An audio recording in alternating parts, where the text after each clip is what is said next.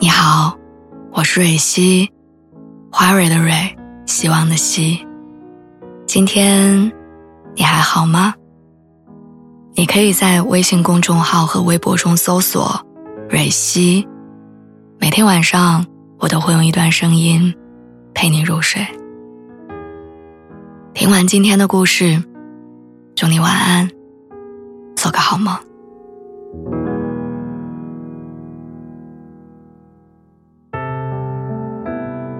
五年前，我从老家走的时候，是江阳送我的。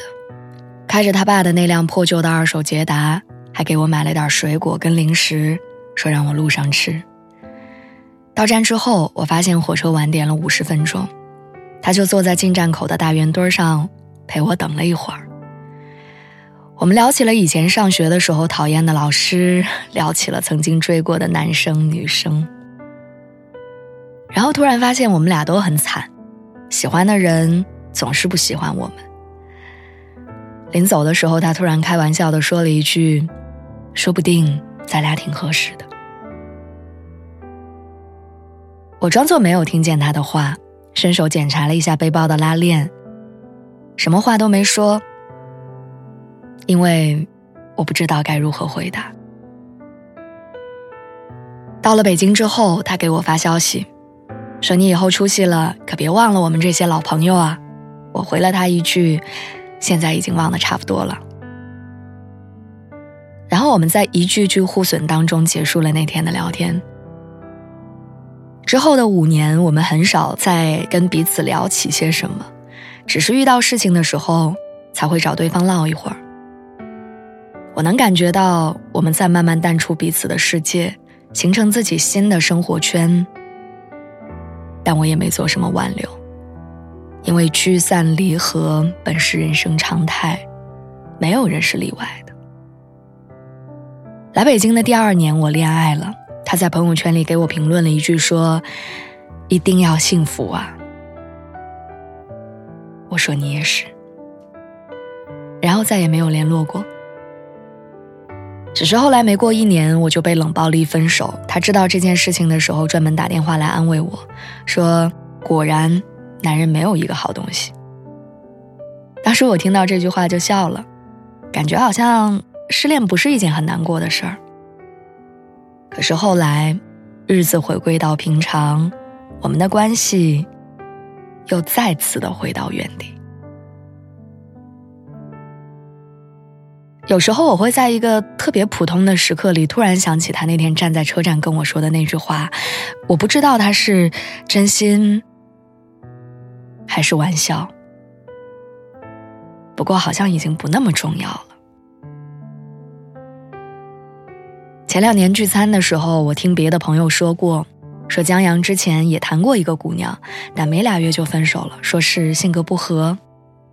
那时候大家都骂他，说是渣男，说他活该单身。没想到后来他真的一直单着。去年冬天我回老家，他说去机场接我，我不听，我非要坐火车回去。没想到晚点了一个多小时才到站。火车缓缓停靠在站台的时候，我倚在靠窗的位置上没动。我看着外面纷飞的大雪，我终于明白了拒绝机票而选择十几个小时的卧铺火车，是一件多么愚蠢的决定。忽然之间，我在外面拥挤的人群中看到了江阳，他穿着一件红色的羽绒服，戴着一个黑色的针织帽，四处张望着。我提着行李朝他快速的走去，他转过头看着我，也立马笑着迎了上来。见面之后的第一句话是：“五年来还是死性不改呀，折腾别人也折腾自己。”那天的雪下得很大，他车也开得很慢。一路上我们聊起各自的工作，还有我们失败的恋情，以及这些年我们俩各自身上的变化。二十公里的距离，好像把我们这五年所有的经历都跟对方说了个遍。那种放松又舒适的感觉，好像只有在他面前才会有。有那么一瞬间，我又想起了五年前他站在车站门口说的那句话，于是我假装开玩笑的说：“说不定我们俩真的很合适。”他愣了一下，没有接话，然后不一会儿我就到了家门口。我以为这件事儿会以玩笑的方式过去，但没想到晚上十二点多的时候，他突然给我发了一条信息。他说：“我存过你很多的照片，背过你换过的每一个电话号码，研究过你的星座，看过你的每一条动态，还跟很多朋友聊起过你。我好像比自己想象当中更喜欢你，但是我没有意识到。这次你回来，我看到你的一瞬间，我就很想问出那句话，但是我怕最后我们没朋友做。”于是我没敢说。在路上你说那句话的时候，我很紧张，也很恍惚，我怕自己听错了。但现在想想，好像是真的。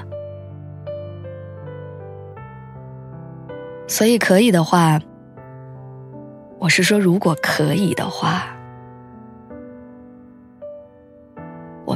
起吧。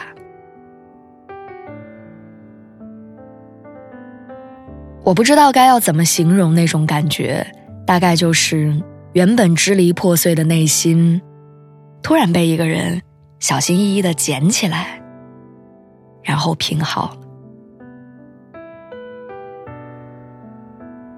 这么多年，其实我早已经不相信自己还能遇到所谓的爱情，我甚至觉得没有爱也不是一件大不了的事情，我一个人一样可以过得特别好。可是，当我真正感受到自己被爱的时候，当我再次感受到心动的时候，我会发现，哇，真好。其实有些人兜兜转转很多年，但你回头，他一直在你身边。